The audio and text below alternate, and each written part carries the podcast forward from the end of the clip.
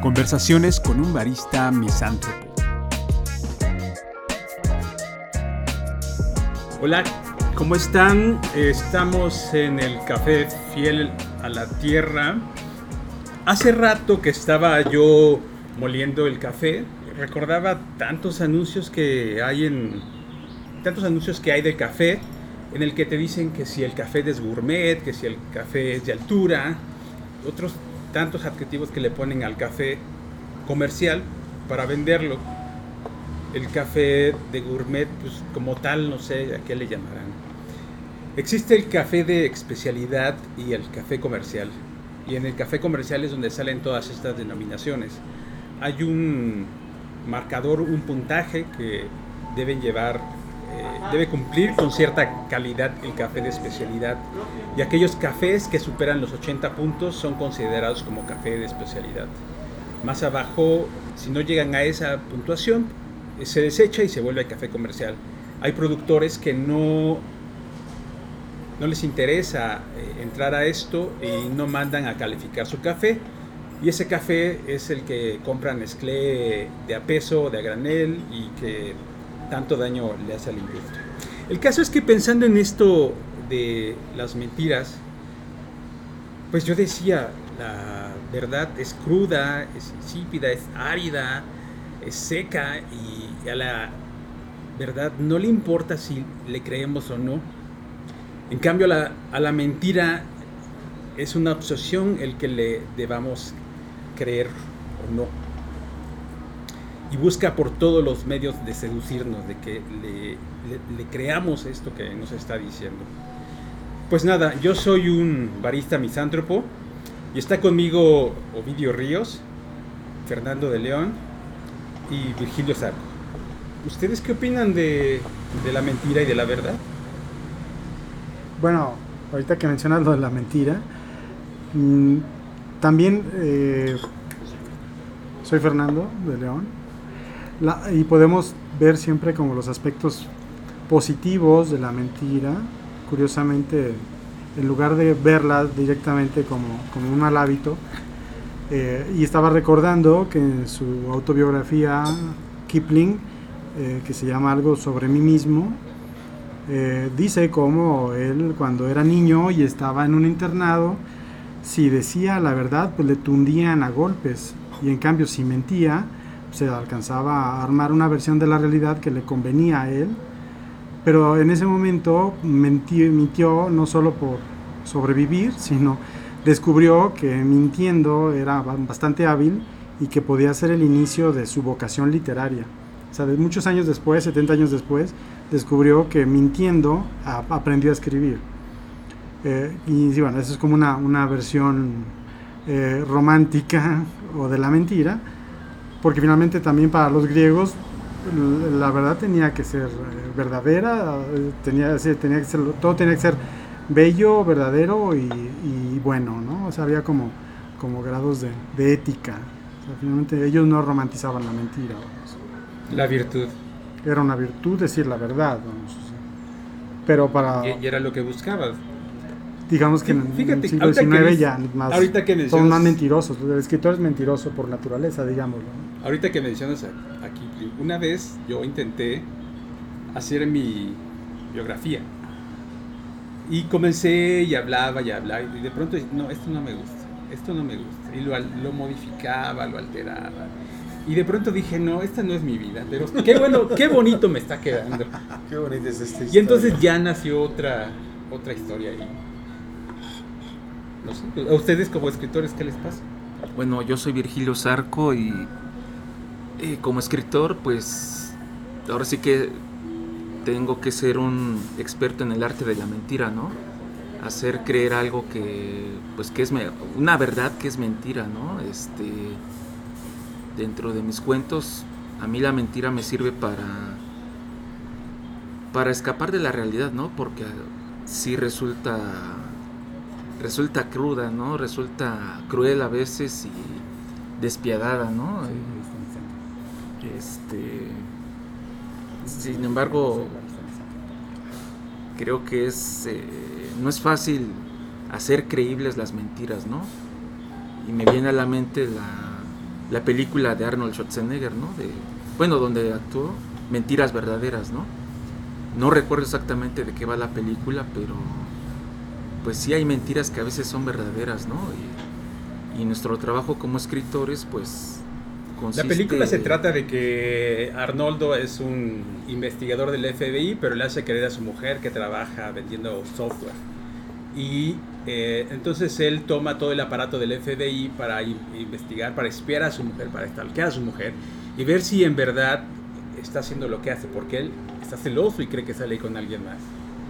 Oh, de eso va la, de eso va mentiras verdaderas. Ajá, y entonces le hace creer a ella que ella fue elegida por el FBI para ser una espía.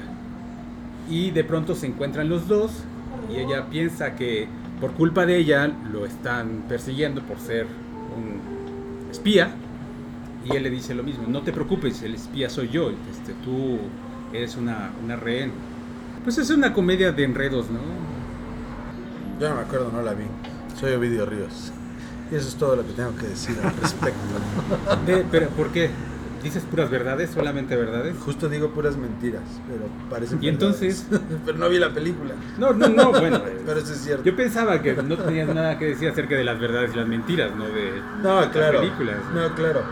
Este, bueno, así de bote pronto me acuerdo del texto de Vargas Llosa, creo que es la introducción a Madame Bovary, donde habla sobre esta necesidad del autor de, de mentir, ¿no? La literatura, de alguna forma, la ficción, eh, se usa para decir una verdad, ¿no? Es como todo el entramado de mentiras para decir algo que es cierto. En el caso de los griegos, pues despreciaban todo lo que tuviera que ver, por ejemplo, con lo fantástico, ¿no? que cualquiera lo ve como de, eh, de manera peyorativa, ¿no? porque estás contando historias de dragones, historias de duendes, historias que, que no se apegan a los acontecimientos reales.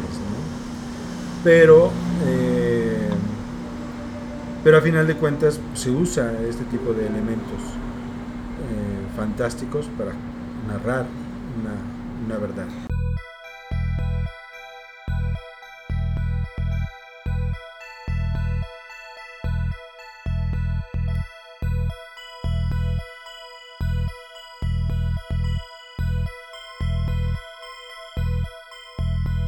A ver, pero vayamos más allá. Eh, ¿Se acuerdan de la visión de los vencidos? La, la historia es una mentira. Digo, si está la versión de los vencidos es porque no está tomada en cuenta y entonces, no sé, o sea, no, no corresponde a la realidad. La historia es una mentira. La historia la escriben los que ganan. Es una mentira. Yo, yo, yo, yo adelanto, no hago, como le dicen en inglés, hago spoiler, pero les arruino de, de antemano. Bueno, no, no arruino, ¿no? Ya sabemos que yo soy un misántropo, un barista misántropo, y que odio a la humanidad. Y entre estas cosas está odiar a la humanidad, porque nuestra, la historia de la humanidad es un chorizo. eh. Nos damos cuenta de que no es nada más lo que nos han querido vender quienes ganan eh, las guerras, quienes ganan los conflictos, quienes... sí, no es lo que nos han querido vender los opresores. Pero eso que dices misántropo, y otra vez soy Fernando. Este, Otra vez, eh, ¿cuántas veces has sido Fernando? Hoy varias veces. Ah, pero y algunas veces dejas de serlo. Claro, cuando no lo aclaro, no lo soy. no Soy nadie. ¿Eso es una mentira o es una verdad? Es una verdad. Y es una verdad temporal. Porque por, por, lo, Existen las verdades temporales. por lo que dices, o sea, no hay una verdad única, no hay una versión Pero yo no única. dije eso. No, tú dijiste la historia universal, ¿es una verdad o es una mentira? Pues claro que en parte es verdad y en parte es mentira. Claro. Si también hay una versión Pero de las los verdades vencidos, a medias son mentiras. no, bueno, no, es que es que no hay verdades puras. Totales. Uno más uno son dos. Como tampoco no puede haber mentiras puras, ¿no? La Claro. mentira es un derivado de la Uno verdad. más tres son cuatro. Eso es una verdad. Misántropo, déjame hablar, por favor. Y- y algo que, que usamos mucho en literatura es que no nos importa la verdad, nos importa lo verosímil. Es decir, aquello que, que puede pasar por verdad, que parece verdad, pero no nos interesa verificarlo. O sea, no nos interesa que sea verdad, sino que sea verosímil. Eso es algo que la literatura exige, incluso cuando es fantástica, o de horror, o de lo que quieras, que sea verosímil, que decir, que, que entre en ese pacto con el lector y el lector se lo crea. Y para que se lo crea no basta decir mentiras, hay que decir las mentiras correctas. vamos.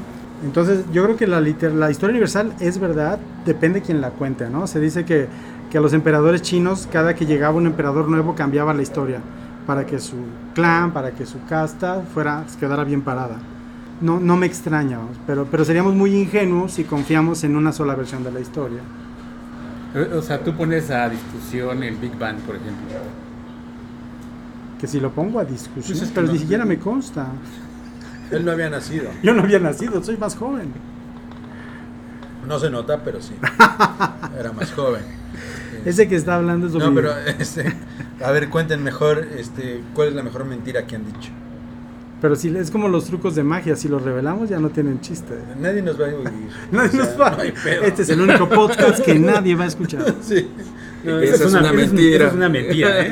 Sí, sí, sí, yo sé. Por lo menos nosotros cuatro lo vamos a escuchar. Yo ya advertí que todo lo que digo es mentira. Entonces, cuenten cuál es su mejor mentira.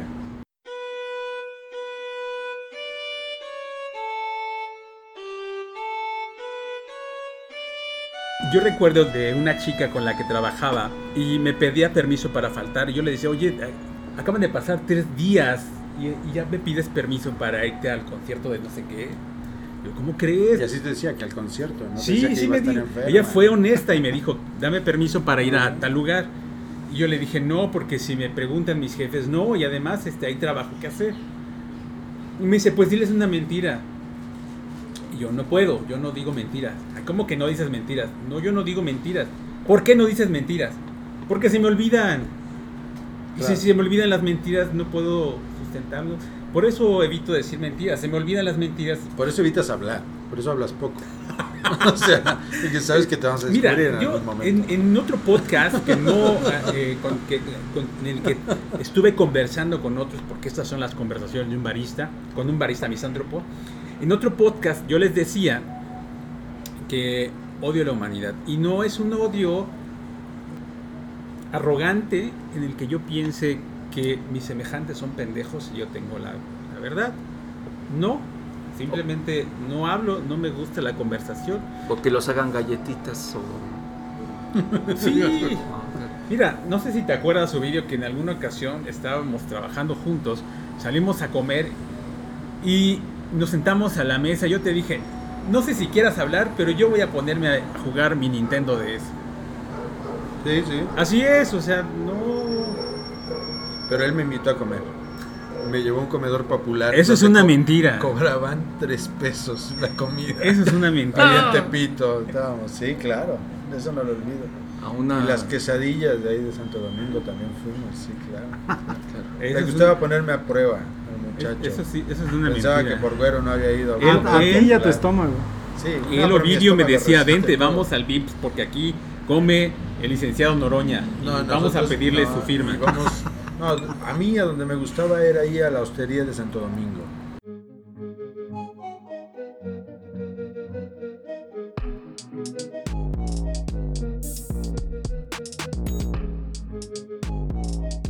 A mí las mentiras me tienen sin cuidado en el sentido más práctico de la vida. O sea, parece que la mentira es como un lubricante social, vamos.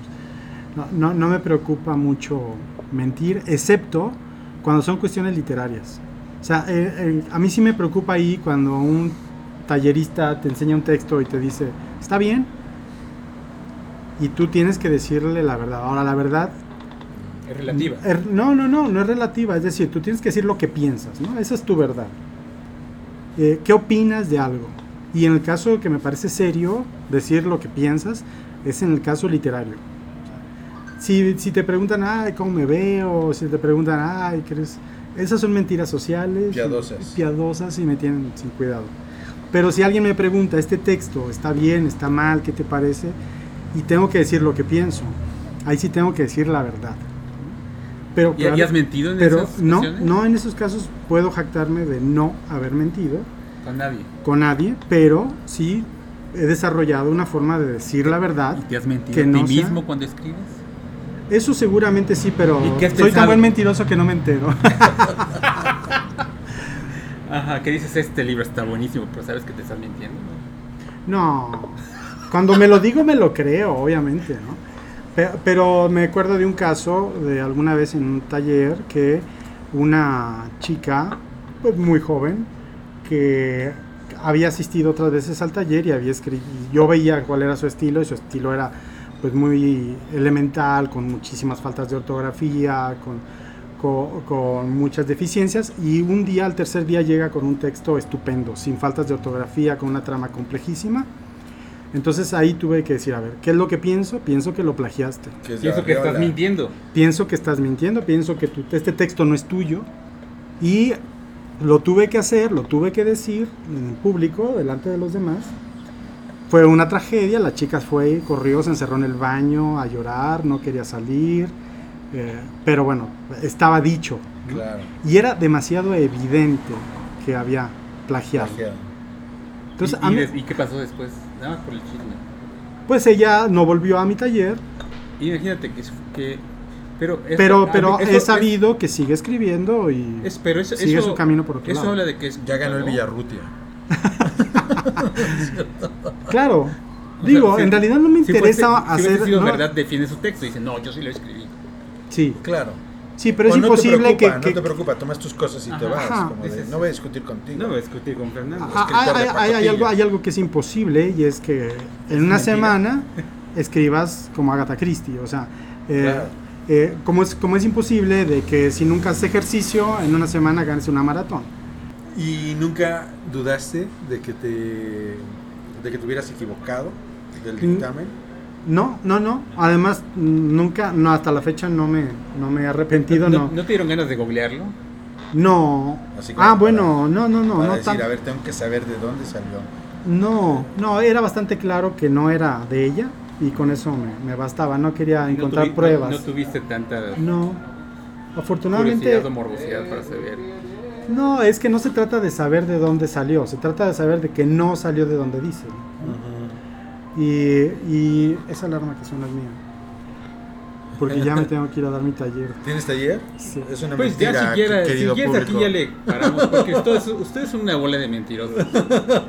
parecen vendedor, parecen de Nestlé, parecen que me quieren vender el café gourmet. Y en, y en esa época yo veía mucho Doctor House y su política era todos mienten. Todos mienten, claro. Todos mienten. Eso fue lo que me dijo Ovidio cuando le dije que yo solo iba a comer. Yo solo iba, solo iba a jugar videojuegos y me dice, ¿te parece al Doctor House?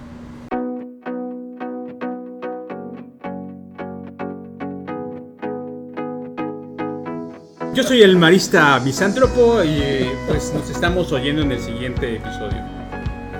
Saludos. Saludos, Adiós. saludos a la comunidad.